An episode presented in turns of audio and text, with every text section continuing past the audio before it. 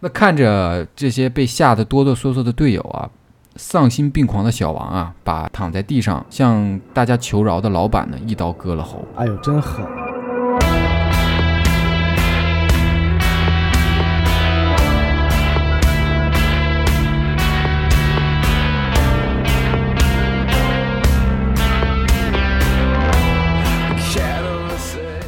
大家好，欢迎收听差点电台，我是耗子。书记，拜拜。呃，我们的节目会在每周三零点更新。想加微信听友群或者是想投稿的听众呢，可以关注我们的微信公众号，搜索“差点差点”来找到我们。那本来啊，呃，这期啊，我是想搜罗一下网上的都市传说和灵异怪谈呢、哎，但是啊嗯，我这搜着搜着啊，我就找到了一个案子。啊，又找着案子嗨，我看完之后啊，我就决定啊，咱先聊这个案子吧。啊，对，反正以后有有的是机会啊。为啥呢？嗯因为啊，之前咱们介绍过《绝命毒师案》，啊，对，哎，算是高智商犯罪。是那今天这个案子的主人公啊，也是高智商罪犯，哦，甚至和刘昭华啊有了很多的相似之处，哦但是不也是毒品这块的，不是，哦但是不是不同于刘昭华这个绝命毒师啊，嗯，咱们这次的主角呢是一个贼王，同时呢他也是一个悍匪。哦，又抢又偷的嗯，哦，那对具体啊他们哪里相似啊，咱们可以后面讲完故事之后再聊一聊啊。嗯，那废话不多说，咱们直接就开始今天的故事啊。好，那时间啊，咱们先回到一九八五年一个炎热的夏天。那在四川省成都市啊，嗯烈日当头。那南方的那个夏天呀、那叫一个热呀，闷啊、热，闷热，喘不过气儿那种。对啊呀，嗯，那这个时候啊，有一个半大小子呀、走出了火车站。本来虽然这个小子呀、才十九岁，嗯但是啊，脸上啊已经没有了这个年龄该有的稚气，看起来呢还颇有些小城府的感觉。啊，少年老成对，那这个十九岁的半大小子啊，就是咱们今天的主人公了，哎，名叫王延清。说有意思哎，有意思，差不多跟跟书记名字就差一个字儿啊。啊，是是有意思哈，嗯那汉伟我哎，因为他平时喜欢看书，也喜欢做做笔记，啊，所以啊，他的人送外号“书记啊，好好好，哦，哦，这么个这么这样的呀在这儿”。呢，我哎，操，在这儿呢。我说咋不告诉我啥故事？哎嗯，书记许久不来，那咱们啊，就叫他小王吧。嗯，哎哎，好家哎好伙嘞，，哎小王吧，吧，小王吧，老王八也行，说着好念一点啊。嗯那小王啊，嗯，他这是第一次来成都啊。嗯，那成都是什么地方，咱们就不用多说了，辣好地好地方，嗯吃喝玩乐。啊 啊样样俱全，哎，不要瞎啊想。啊，不好意思，但是啊，他来这儿呢，其实不是为了来旅游的，哎，人家啊是来干正事儿的。嗯，主要是嫖什么事儿呢？啊啊，测试一下自己的手艺。啊，炒菜来的哎，人家是手艺人，啊，厨子不是厨子啊啊，瞎打岔。那出了车站的小王啊，啊哎，那干什么呢？就先找宾馆呗，咱先找住的地方。那当然了啊，他就在落脚这，啊，他就在这街边啊晃晃悠悠、溜溜达达的，啊，嗯就先先溜达呗，嗯这找呗。那这家宾馆啊，看着，哎，不行，这家不行，前台啊不好看，哦，挺这挺挑呢，我哎，挺看，挑。嗯，然后又路过一家，说这家也不行，这他他妈门口保安啊，他妈老让扫扫场所码，还他哦那妈是黑着个脸。确实不行，那这货比三家呀哎，他最终啊敲定了一家豪华的宾馆，还就早就该去豪华哎宾馆，名叫白鸡酒店。哦，哦，啊就喜欢这种酒店，哈，那咱就说啊，一个十九岁初出茅庐的小伙啊，嗯他住这么好酒店干啥呢？就是啊，哎，那小王啊，他有自己的目的，嗯，他特地的啊，把自己的房间啊选在了酒店财务室的隔壁。哦，嗯他有钱吗？呃，有点钱这不去财务室就有钱了吗？啊，啊，是啊。那凌晨一点半的时候啊，四下无人，嗯前台啊都睡着了。啊那小王心想着啊，到我表演的时间啦，啊， 结个社嗯我于是啊工作，腾的一下啊，啊，他就从床上弹起，飞身下床，哎呦，嘿真着急，然后啊，从自己上衣的口袋里面呢，嗯摸出了一个小铁片儿，哦，拿在手里。他在确认宾馆的走廊空无一人之后呢，嗯，他迅速的啊就闪身到了财务室的门口，把铁片儿呢插入了财务室防盗门的锁孔之中。啊，就开锁呗，哎，嗯不到一分钟啊，门就被他打开了。哎呦，这手艺可以啊，可以的，嗯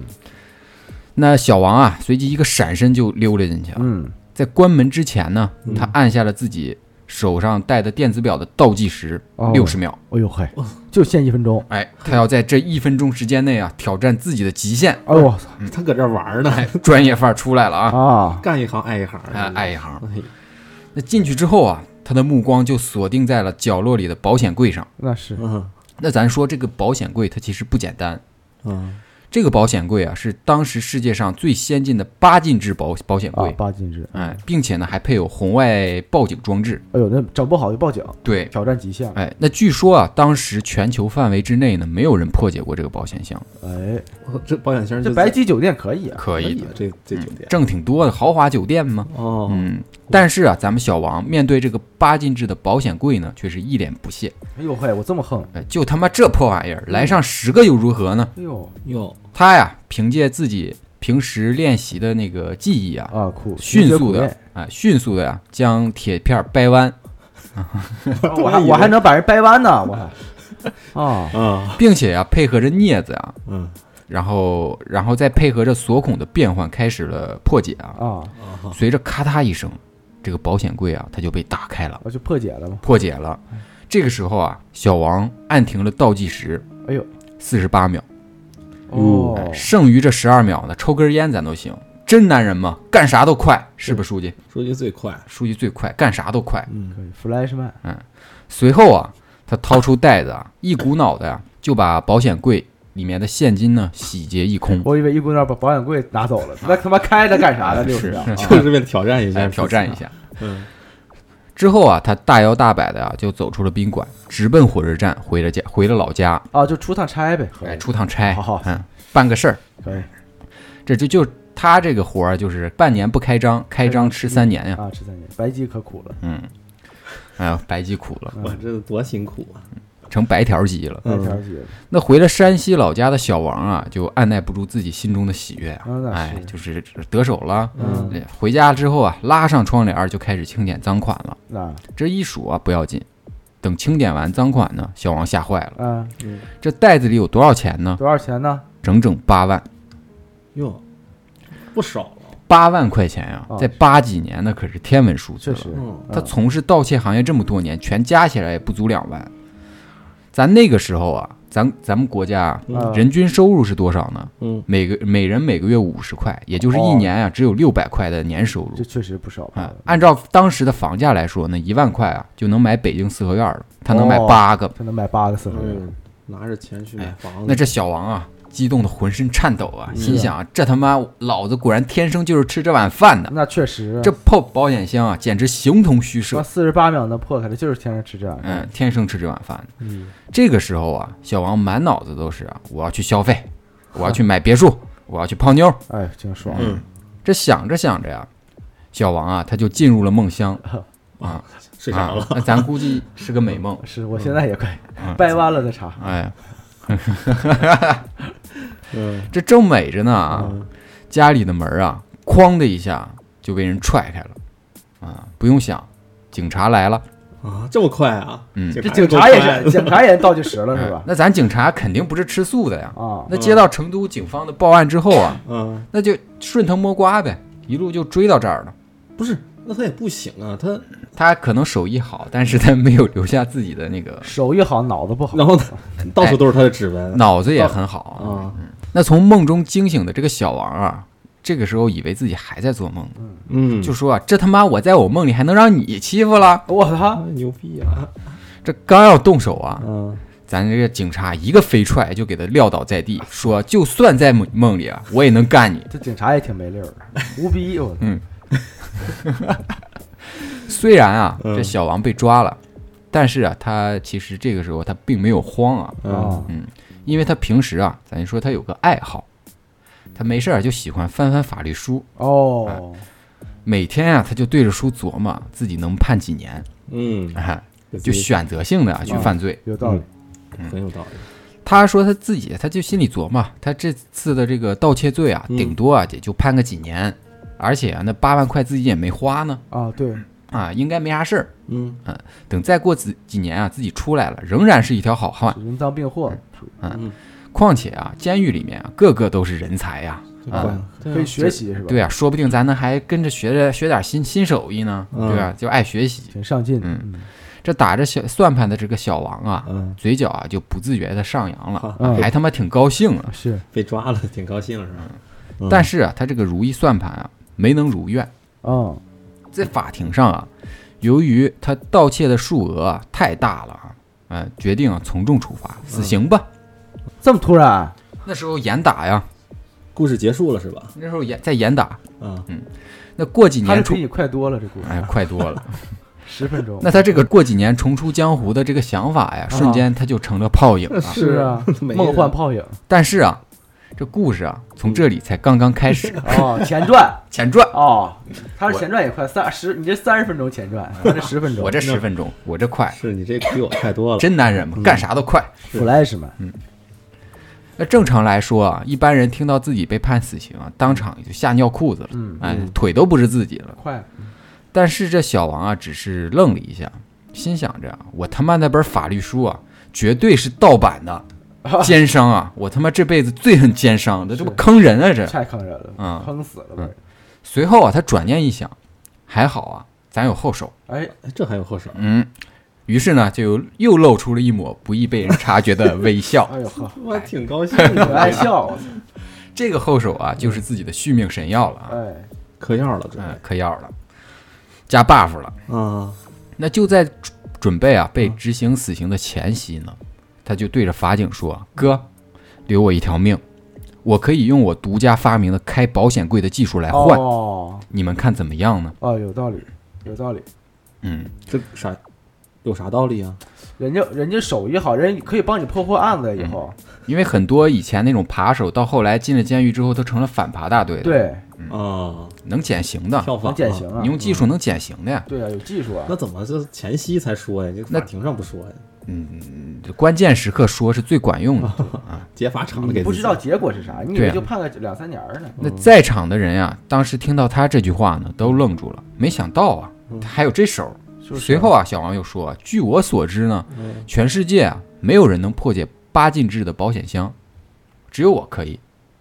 他。而且嗯呢，我不但可以告诉你们怎么开，我还能帮你们升级保险柜。哦，对， 对呀，有道理，嗯，哎对正向啊，呃合着就是给保险柜装补丁系统去了。对对对，嗯，那这个技术啊，确实是可以换命的，啊嗯甚至都可以申请专利了。对，那经过一番讨论啊，小王的死刑呢，成功啊就被判成了死缓。啊，那基本上就对，小王啊就心想着留得留得青山在，不怕没柴烧啊，就是啊，先稳住再说呗。嗯嗯。那在监狱服刑期间呢，小王啊就把自己关于开锁的心得和研究呢，毫无保留的交交给了当时的技术专家呀。嗯那技术专家啊看了都啧啧称奇啊，直咂巴嘴。高手在民间，高手在民间呀。那之后啊，还使用实验数据帮助测量了电子密码锁的安全值。嗯，就说啊，只要锁芯儿啊在经经受不大于零点五的能量的撞击的时候呢，找准角度就能立马撬开。哦，那他这个技术啊，和他这个研究数据啊，也成了后来一九九四年国家实施的机械防盗锁的重要参考标准之一。哦，就确实是有用上啊了，其实挺牛逼的啊，有点东西的。哦，那在这个技术啊，它上交了之后呢，嗯，小王在监狱里的表现啊，那叫一个出色呀、哎，你看看，就是个标准的三好学生了。哎，每次劳动呢，他都都冲在最前面。哦，爱劳动，哎，不但认真干活啊，他甚至还帮狱警啊调动其他犯人的积极性，哎哦，呦， 这是一个人才，好好改造啊。啊，是，那遇到需要解决的问题的时候呢，也就也要就是主动发挥自己的长处啊。嗯啊，那就说当时啊，工厂啊引进了一个外国的机械技术专家啊，又来了啊，嗯研究半天没搞明白咋回事儿，嗯不会用。哎这个时候啊，咱小王登场了啊，嗯哼，他主动提出啊，帮助专家掌握这门技术。他哦，他给专家培训去，嗯，给对专家培训于是啊，他花了仅仅一个多月啊，啊，就彻底搞明白了机械的原理和使用方式，哦，并且呢，还撰写了一本汉化版的说明书，哟，哦，就他在搞机械这块儿是有很大的天赋，很，大的天赋。就这样啊，态度积极，呃，干活利索，脑子还灵活的小王啊，迅速就在这个监狱里面走红了，嗯，成了监狱里的风云人物了、啊，红人儿了，红人儿。不管谁提到小王啊，都说这人行啊，思想觉悟高，好同志啊，是嗯，能处，能处。嗯那在这艰苦的监狱里面呢，硬是啊被小王混得风生水起啊哎，。啊，比在外边还好。比在外面过得还滋润呢 就是嗯但吃管是住，但是啊，你以为他改过自新了吗？那不可能，哎，你以为他重新做人了吗？那绝对不可能哎，并没有啊。啊！他所有做的这一切呢，嗯其实都是伪装啊。嗯，而他真正的目的只有一个，就是越狱，哦，要越狱，要越狱，他这挑战又开始挑战自己挑战了。跃跃欲试，哦，那在积极改造这个伪装的背后呢，啊嗯他就同时开幕开始招募队友。哎嗯，，因为自己越狱这个不现实，他确有实是大配 合，必须打配合，他想打打算来一场说走就走的旅行来一啊个。肖申克的式哎，的救对，赎，现实版的《肖申克》，哎嗯但是是他这就不是救赎了。啊，嗯那这个监狱长啊，嗯死都想不到啊，他自己亲手捧起来的监狱明星啊这，在大家背地里啊，早就布下了一盘大棋。你看完了，人家不忘初心呢，嗯不忘哎，初嗯心，方得死忠粉，是死忠啊。死忠粉，那监狱里的所有人呢，其实都是他棋盘上的棋子，嗯，战略哎 家，对，战略家。战略家，他他这一招虚实结合啊，啊，嗯，骗过了所有人。嗯，这不干点正事儿是啊，上交自己的开锁技术，啊，哎，只是为了证明自己的生存价值，啊，哎，以对确保自己能留下一条命。对，帮助犯人劳改、研究外国机械，收买不过是顺水推舟，哎以博取监狱长的这这些人的信任哎，嗯，啊、而这一切呢，都是为了获得监狱内自由行动的权利，你看看，哎，为自己的监越狱计划做铺垫。哎，哎，这哥们儿多少是读过点兵法的啊，嗯应该是听过咱们之前那期白衣山人李泌的那一期节目。啊，哦，这咱穿越的也挺听过这，期，嗯，那在建国以来啊，其实有很多人呢都尝试过越狱，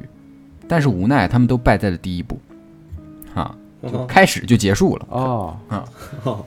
那监狱里面啊，咱就说看守是非常严格的啊，那当然了，是啊，它是二十四小时巡逻啊，嗯而且还有重兵把守啊。除了这些呢，还有高墙电网，啊，嗯不夸张的说啊，一只鸟来了都得打下来审问审问一番，那插翅难飞，插翅难飞啊。哎，所以你打地洞了，他们哎，你说对了。土拨鼠，当然，咱就说啊，咱感觉他这个铺垫其实是一帆风顺的啊，嗯，但是他其实遇到过一些难题了，那这多多少顺利的事儿不可能那么啊、顺，不可能嗯，这么一帆风顺。，对，那咱们多少啊，应该都听说过啊，就是在监狱的牢房里面有什么头板、二板哎，对，欺负人嘛啊，，欺负人嘛，啊头板就是监狱这个牢房里面的老大。老大哎嗯，那新人进去肯定是被指定啊教要训，指定要被欺负嘛，哎啊，教训你一顿，让你老实点儿以有后，点记知道谁是老大，哎嗯，那小王啊，在刚刚进监狱的时候呢，嗯这个牢房里的老大呀、就看这半大小子很不屑呀、就说你丫他妈这盗窃犯呀、你你上不了台面啊，这算啥呀？算啥呀？那我先给你个下马威，让你老实点儿。哎，于是啊，他就让自己手下的一个小弟啊，小白、啊，，嗯教训一下这个新人，是白鸡酒店来的啊，在白鸡酒店来，保安，追到这儿来了。因为我丢了钱，我嗯给我判进来那了。别看这人叫小白啊，嗯别看名字小，嗯哎，人家啊其实是身材魁梧，一身哦肌肉啊，哦那必须的也呀，是肌肉，是哎是是，也是个练家子。练签名儿的嘛，嗯主要是道上的人呀、都叫他怀特先生。啊，怀特先生，嗯，还有杨米儿，那这小白啊，嗯看着这个眼前戴着个眼戴着个逼眼镜儿，嗯，文质彬彬，假正经，干啥都快，嘴还有点碎的小王啊，哎，看想揍了，是是就说啊，四眼仔，嗯，我他妈叫你一声，你敢答应吗他？应该就慢吞吞的说，嗯，我然后打我就叫了嘛，我打爆你眼镜，你信不信？哦，哦，那我打吧，说着啊，嗯这人不规矩啊，一一记右勾拳啊，就挥向了小王，这不讲武德啊呀不，讲武德，你搞头袭对啊，啊！打架我投什么戏呀？但是啊，没想到啊，我把掰弯了啊看似啊弱不禁风的小王呢啊，没有闪啊，我大意了，没有闪，啊，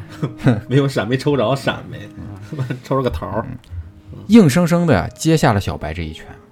哎呦，哎呦，嗯，我正面击打，嗯我之后另一只手一拳干碎了小白两颗门牙，哎呦，小白这门牙哎呦两两颗门牙呀！我这这么一共就弱两，鸡颗，在这之后啊，随后一个闪电五连鞭 KO 了小白，完了打的小白啊眼冒金星，口吐白沫，牙还少了两颗，损失惨重。完了，哎呀，我肌肉都白长心疼那啊！躺在地上的小白呢，嘴里还念叨呢，说嗯发生了什么事？啊，这不行，嗯，什么玩意儿？都给我打懵了。闪电五连哎鞭呀、嗯闪然后电五连鞭嘛，那牢房里头的这掰个弯头了这回，牢房里头的这个头板啊，嗯，看见了这情形啊，啊，立马就带着剩下几个小弟啊，趁乱围攻小白。不出意外啊，全部撂倒。我还以为给跪了。等会儿趁乱围攻谁？啊啊，小小啊小 王，小躺地上还要打我以为我成头板了呢，说错了啊， 小白都哭了。给我这这个个哭 了，他就俩都打碎了，让自己人又 KO 了一遍，我操！哎呦我，不好意思， 不好意思，趁乱围攻小王我欺负啊，啊我，全都撂倒了我全都给撂倒了，啊。这下啊整个牢房呢都安静了，那确实安静，全撂倒了。嗯，都被小王征服了。嗯，嗯，物理征服了。那头板啊，这个头板啊，也就说出了那句对所有男人来说最高的评价，啊什么呢？算你厉害，啊，你看，嗯，你是头 板，算你狠，嗯，算你厉害。从此呢，小王啊就成了这个牢房的老大了。那那这样一来呢，越狱的队友啊也就有了着落哦啊，都跟着他混的。就是打出来的。打出来的。那队友有了，接下来啊就开始了第二步计划。光有队友咱不行啊，你得对啊有越狱计划呀、对，所以啊，这小王啊每天晚上啊就躺床上就开始琢磨，嗯，脑海中啊就不断的模拟着每一个方案。你说这翻墙出去吧，这不太现实。嗯，是不现实。你就算咱翻到了墙头呢，还有电网啊。嗯嗯，特有道理。你说伪装狱警出去吧，嗯，哎，那更不现实，是就是天方夜谭了。都认识，都认识啊。那思来想去啊，他想到了一个靠谱的方法， 嗯，哎，不出去了，哎，不出去了，嗯，安心柱，呃，这就安心住着嘛。那在一次劳动工作的时候啊，啊他就发现啊，厂房里面的土地啊，它非常的松软。哦， 那不用多说了，那他种地也是他打地道出去吧嗯啊，，耗子朋友会打洞嘛？啊，嗯，挖地道吧，对，挖地道吧。都都是这块儿。那这想法有了，那这就开始实施呗。啊嗯，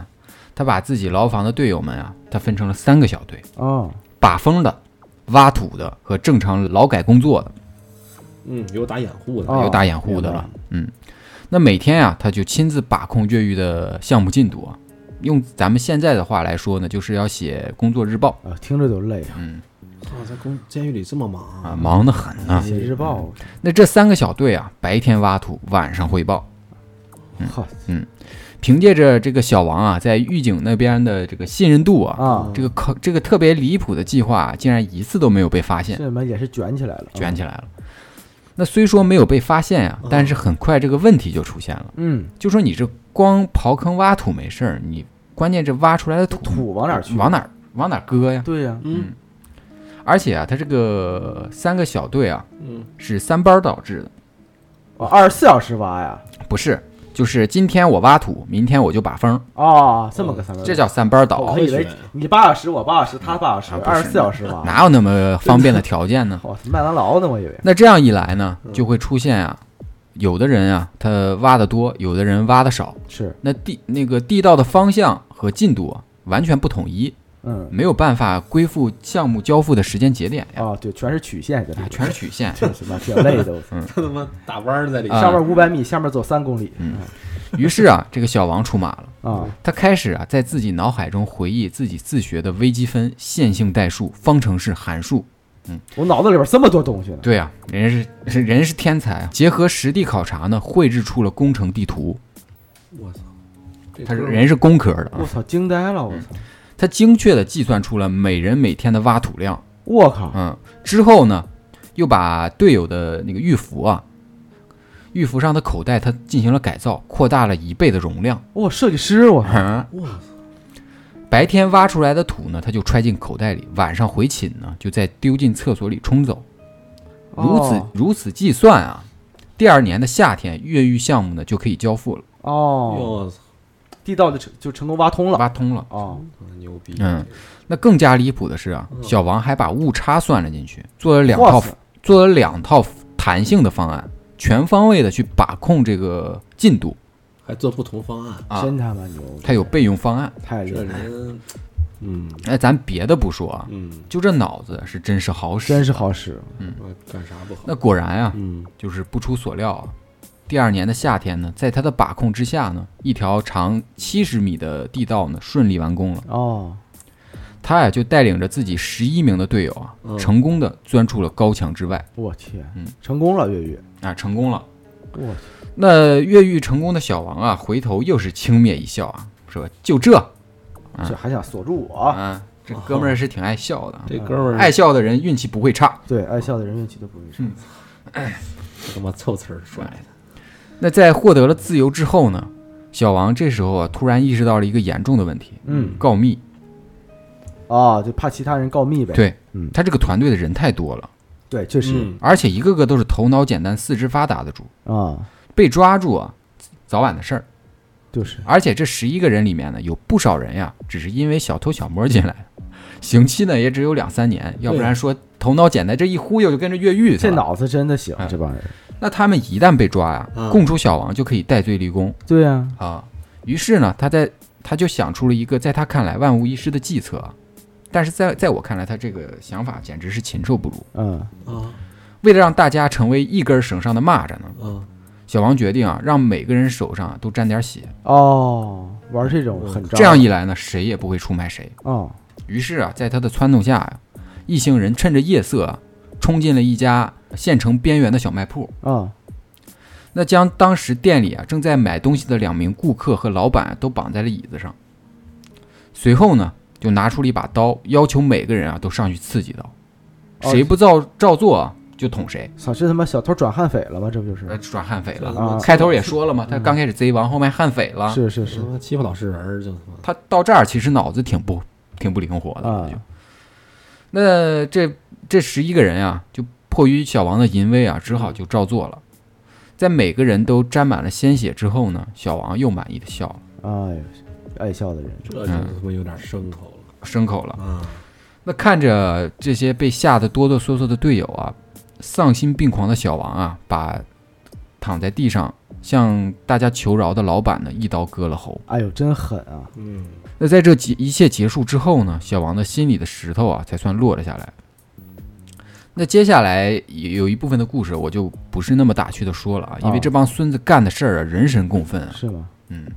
啊那他为了便于整呃把控整个团伙啊，嗯他依然沿用了之前的三三小队的分组，并且呢，在每个小队里面啊选出了组长，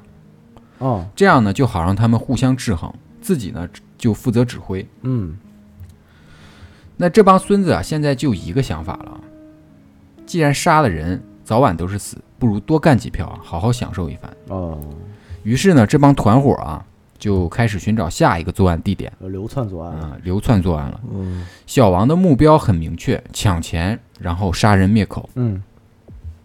那小王这个时候啊，其实已经把警方执法的路子摸得很清楚了，嗯他知道跨省作案啊才有逃跑的余地。嗯他那要会儿他要跨省作案，嗯，那会儿信息也不通畅，哎对跟刘朝华那会儿一样哈。是嗯信息不通畅。嗯，于是啊，他就拿出了地图啊，嗯开始了他的计划，就以山西为原点啊，上至河北，下至广西，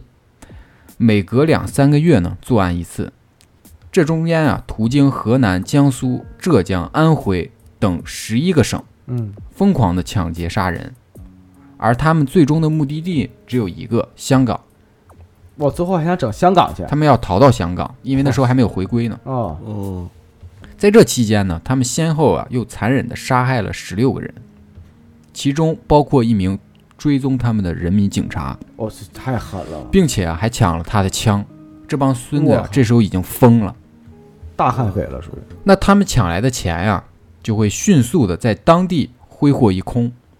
为什么呢？因为他那个小王他这么做是有目的的，啊，嗯他把握住了人性的弱点。一来呢有钱花，这这这些他这些团伙的人呢都高兴。嗯，嗯二来呢，不能让他们身上长期有钱，啊，对，否则呢就是一个祸端。想跑嘛，就啊、嗯那眼看啊和香港的距离啊越来越近了，这个小王已经开始幻想到香港之后的奢华生活了。嗯怎料呢，他千算万算啊，还是落下了一个致命的漏洞啊。嗯，他这一路走一路杀呀，咱们的警方其实也不是吃素的，嗯呃，开始对其进行抓捕啊。嗯但是由于当时这刚才咱们也说了，信息不发达，嗯而且抓捕手段其实当时有限啊，嗯就给了小小王见缝开溜的机会啊。那一次又一次地就甩开了警方的包围圈儿，哦嗯，但是当他们来到啊，他们到了豫南的一个叫黄黄川县的时候啊，嗯小王就想着这一路奔波啊，咱干脆在这儿啊就休息一下，落一下脚啊，过两天再赶路，太累了啊。嗯。但是他没想到啊，就在他放松下来那一刻，啊一直对对他忠心耿耿的小弟阿军啊，突然反水了。哦，为啥呢？嗯，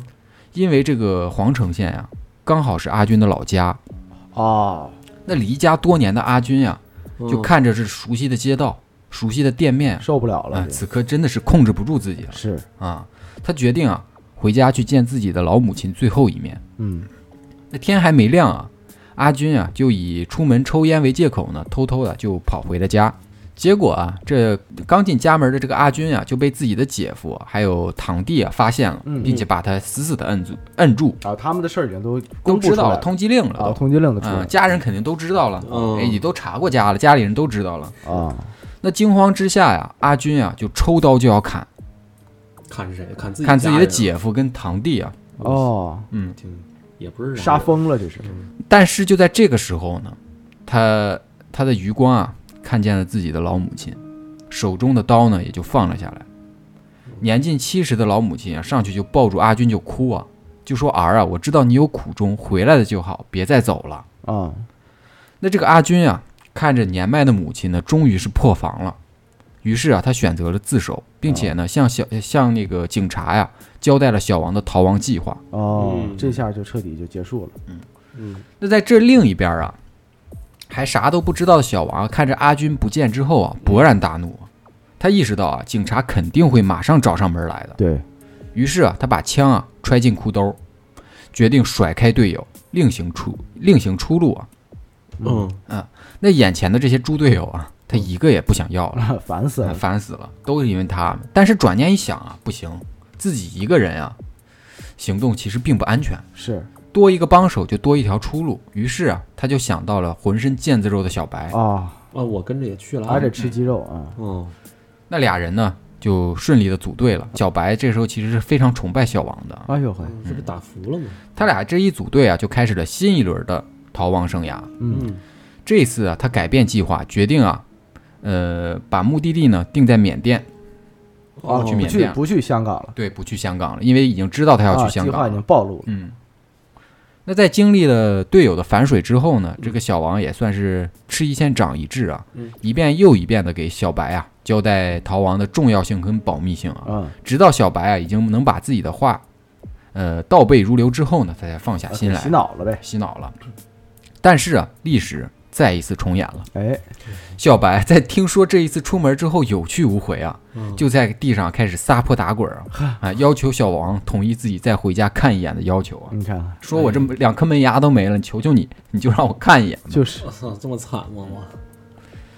那小王嗯也是费尽口舌，怎么劝啊都没有用。无奈之下呢，小王只能只好答应说：“那走吧，那就跟你一块儿回趟家吧，啊，啊，让你安心。咱俩回娘家，”嗯。嗯，但是不巧的是啊，嗯，俩人刚到地方啊，迎面呢就碰上了提前埋伏好的女警英子。那眼疾手快的小王啊，立马就跟英子打了起来。那虽然英子哇啊，那虽然英子啊是个女警啊，嗯，但是人家是受过专业的搏击训练啊的。对对，对小王呢，他逐渐就落落了下风了。嗯，那眼看自己不敌英子啊，他迅速掏枪，我打死了闻讯赶来的三名联防队员。我操，这这这么悍匪，我靠，随后呢，一枪打中了英子的胸膛。我操，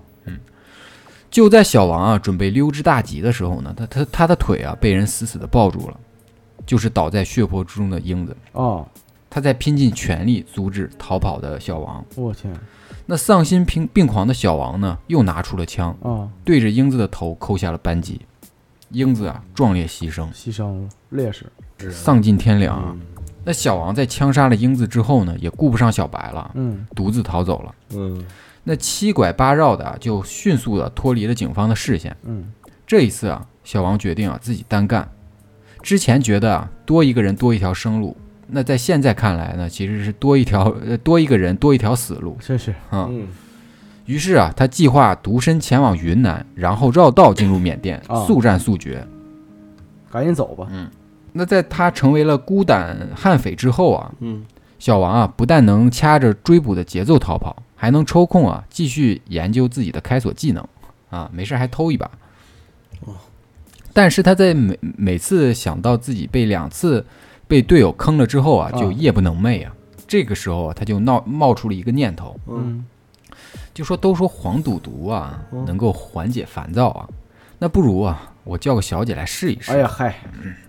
这这想法是嗯挺独特还是的，落挺的独特的。还是落在 白鸡这块儿，这脑脑回路咱也不知道咋想的。是啊，于是啊，他就开始频繁找起了小姐，还呃甚至他还动起了找个女朋友的心思哦，啊，尝出好来了。嗯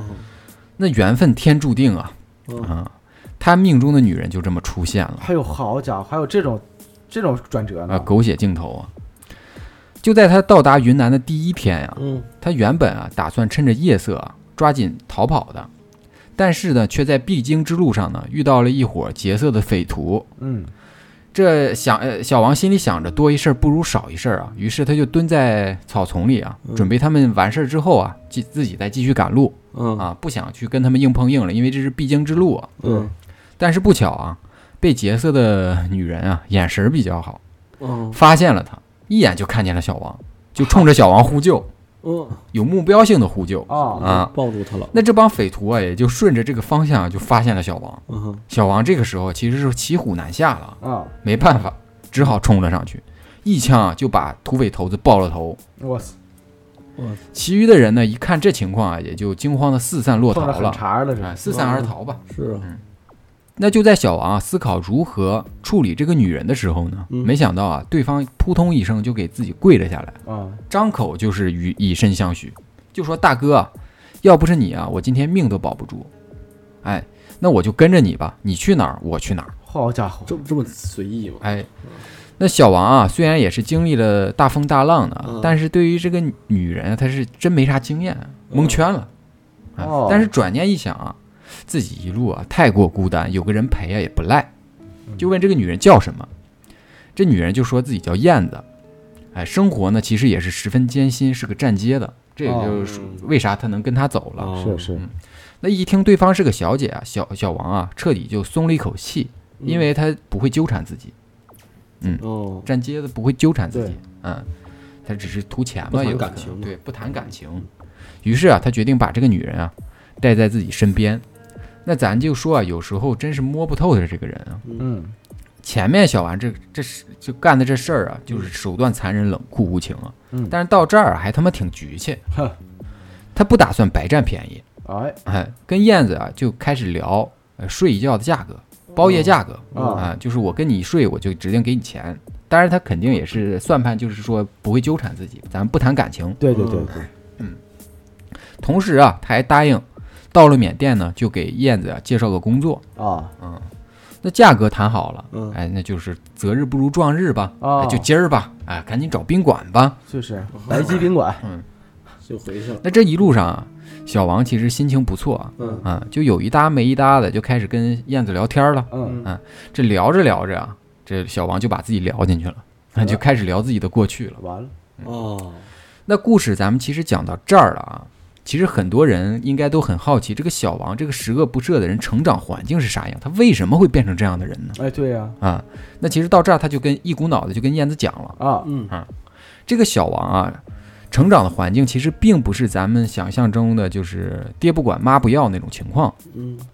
他家啊呀、可以说是妥妥的中产家庭，哦那还不错呀，他爸妈啊都是妥妥的知识分子。嗯啊，啊，在山西，呃，重机厂啊教书，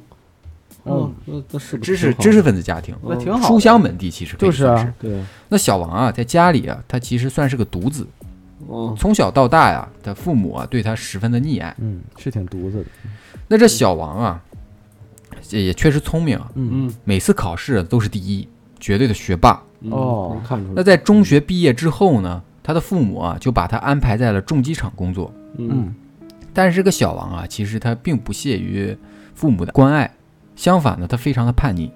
嗯嗯哦，挺叛逆的，在学校的时候呢，他就和社会上的一些不三不四的小青年儿啊厮混在了一起，打架斗殴呢也是家常便饭。哦，就那个时候就开始了，这嗯对，些就开始了。不法行为，嗯，那因为啊，他对机械啊特别的着迷，喜欢自己研究原理，嗯所以呢，经常就用工厂的保险柜啊做开锁实验。嚯，哦谁成想还真打开了，也因此呢被送进了劳改所改造。他脑子他妈聪明还是不聪明，咱也不知道。不知喜道喜欢小偷小摸啊，嗯价值观不好，就是走偏了。嗯走偏了。那如果这个时候啊加以管教，其实这孩子其实还是有救的。嗯，嗯，你劳改嘛，就是思想觉悟，给他掰正过来，其实是有救的。对但是不巧的是什么呢？嗯，他进了搞劳改所之后呢，和一个江湖上的老贼王关在了一起。哦，哎，那碰到碰到 Godfather 了啊，嗯这下呀，小王彻底打开了新世界的大门。得这个老贼王啊，也特别喜欢小王，那当然了，于是啊，就把自己毕生的开锁经验呢绝，技倾囊相授。好家伙，去拜师了拜师去了，哦嗯拜师了嗯那虚竹碰着乌鸦子了，呃，是。而小王啊，又又凭借着自己对于数学的理解呢，嗯把老贼王的技能呢做了优化。哦， 谁能想到呢？本来要去改造呢，结果成了新老贼王的交接仪式了。 搞个这么个改造，我操，啊！反向改造，要不之前他那次进越狱进不是那个第一次呃，咱们开头讲他犯事进去，他就觉得进去能学新技术呢，哦，嗯这么个这么啊个哎，点，有经验了。进修去了，嗯，嗯，那改造结束被放出来的小王呢，此时呢已经成了新一代的贼王了。得嗯啊、交接了，他给自己啊定下了两个规矩：凡事啊，先用脑子解决，解决不了的再动手。哎，第二点呢是，呃，永远啊挑战自己的技能上限，绝 不让哇塞绝不让自己处于被动状态。哇塞，他妈是个上进的人呢，这是，上进的走歪了，你看这这嗯这白鸡哥都这么评价，嗯啊啊，就这种定力啊，上进的我只能可惜他没有用对地方啊是对呀，啊，他这太有毅力了，这这这观念走太歪了，哎，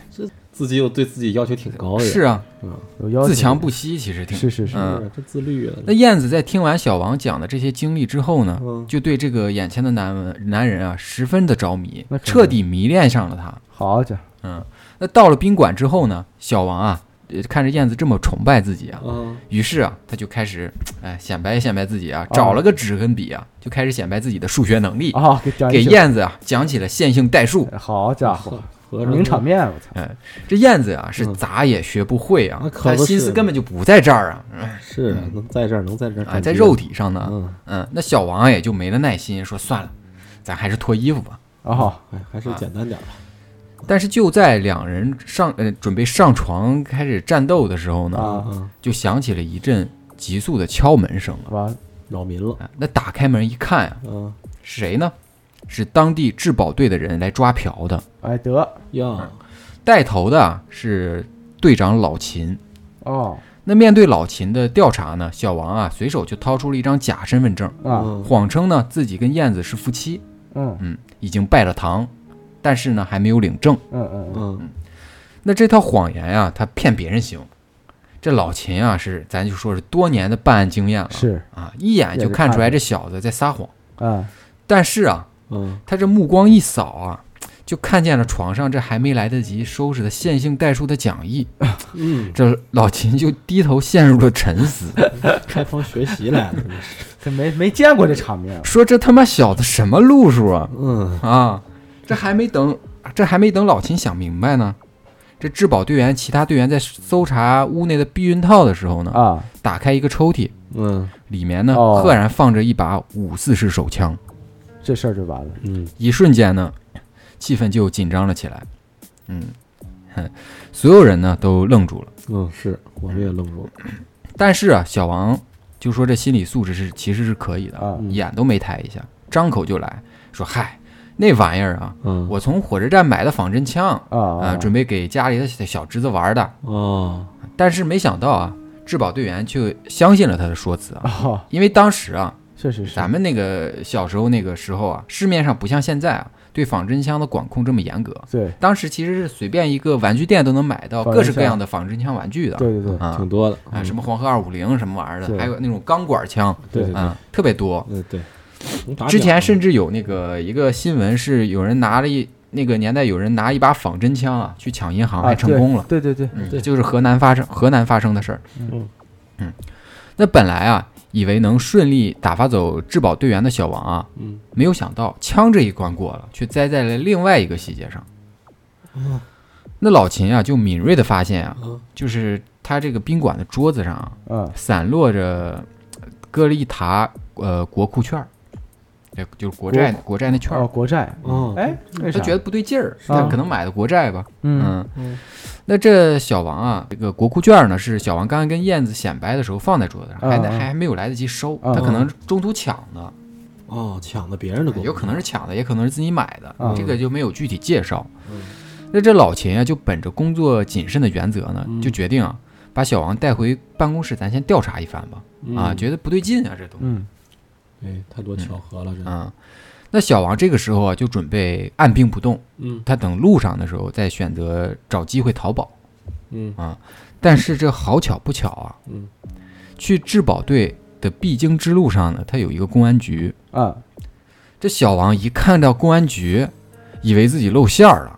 哦，啊，以哦为他们以为他们也玩按兵不动这一套呢，哦就是把他先现呃谎，称带他，其实给他交公安局去了但是人家只是路过，慌了，还啊，他这时候慌了，立马就用自己的开锁技巧呢，嗯打开了手铐， 我操，嗯真挺灵活的，随后呢，嗯抽出了老秦一别在腰上的枪啊，啊，当场就打死了一名队员。我操，真狠啊！那现场呢，当场就是乱作一团啊。嗯那附近巡警呢，就闻声赶来支援，但是无奈啊这这巡警他没有带枪，啊，那小王一枪一个，我连去杀了两名警察，我去，又杀了两名警察我。之后呢，趁乱啊就逃到了一个小院儿，逃逃脱了警方的视线，就跑了，跑了。但是此时啊，他的所有的挣扎其实都是徒劳的。嗯那警方啊，立刻就布下了天罗地网，去抓捕罪犯小王。嗯终于啊，在凌晨一点钟的时候呢，发现了一一辆可疑的白色出租车。嗯，在确定这个车上正是这个暴徒的时候呢，警方迅速出动啊，足足八名警察才彻底按住了垂死挣扎的小王我去，啊。，这么狠吗？即使啊自己小身体王，素质也可以，即使啊已经被抓的小王啊，嗯仍然在反抗，甚至还用牙呀、把其中一名警察的胳膊咬得血肉模糊。我操啊！但是这嗯一切都是徒劳的，已经被摁住了。真他妈混，我操！这个那被抓住的小王呢，也就交代了自己的所有的罪行啊。哎呦从一九八八年越狱之后呢，小王在短短两年时间内呢，杀了十六个人，我操，真他妈悍击伤十三个人，我就是悍匪，真他妈悍匪！悍匪。那一九九零年八月二十一号啊，嗯山西省太原市中级人民法院呢，嗯对小王呢执行了死刑。啊，到这儿呢，这个恶霸呀，最终是伏法了嗯啊。嗯，咱们的故事呢，也就讲完了。啊啊，就是其实到嗯、呃讲完了，咱们可以聊一下他跟刘昭华，其实你们应该也都听出来，他跟有刘昭华很多相似之处，聪明、啊对对学霸，对然后自学成才，是，但是跟刘昭华一样走歪了，嗯甚至比刘刘昭华呀，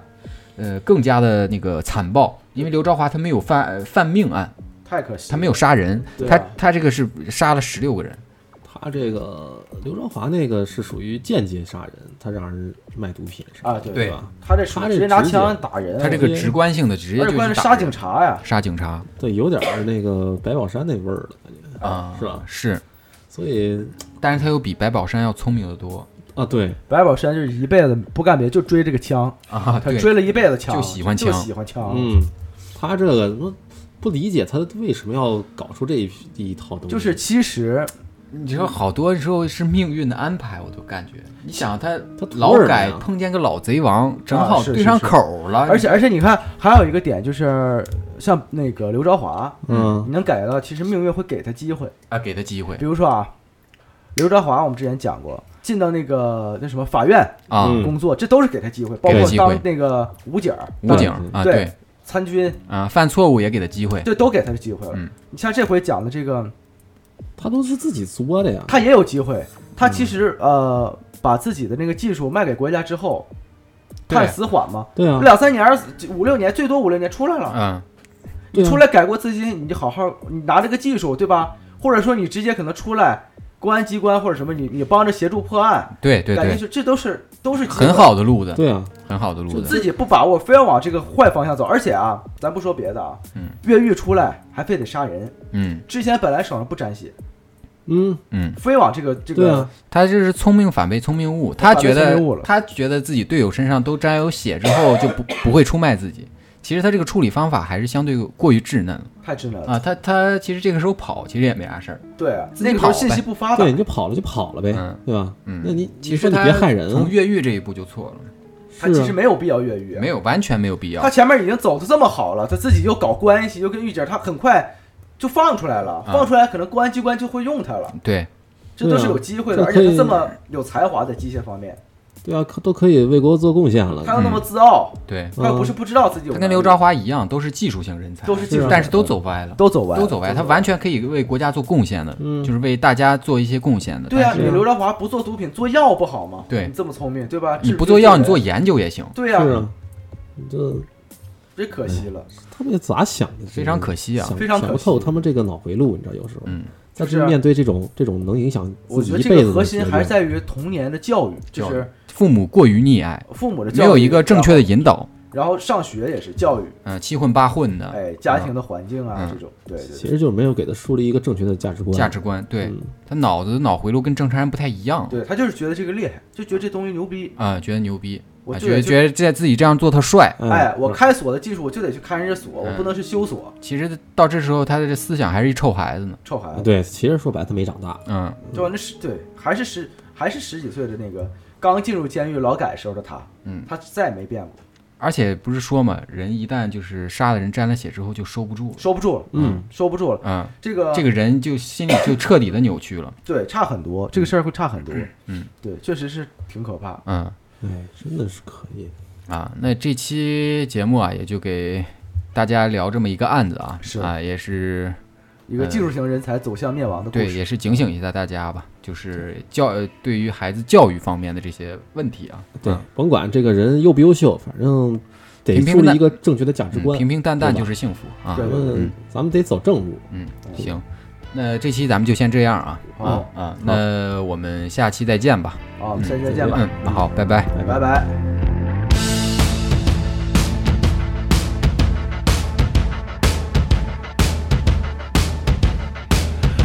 Don't know if I can open up. Been open enough. I don't know if I can open up. I'm not a birthday present.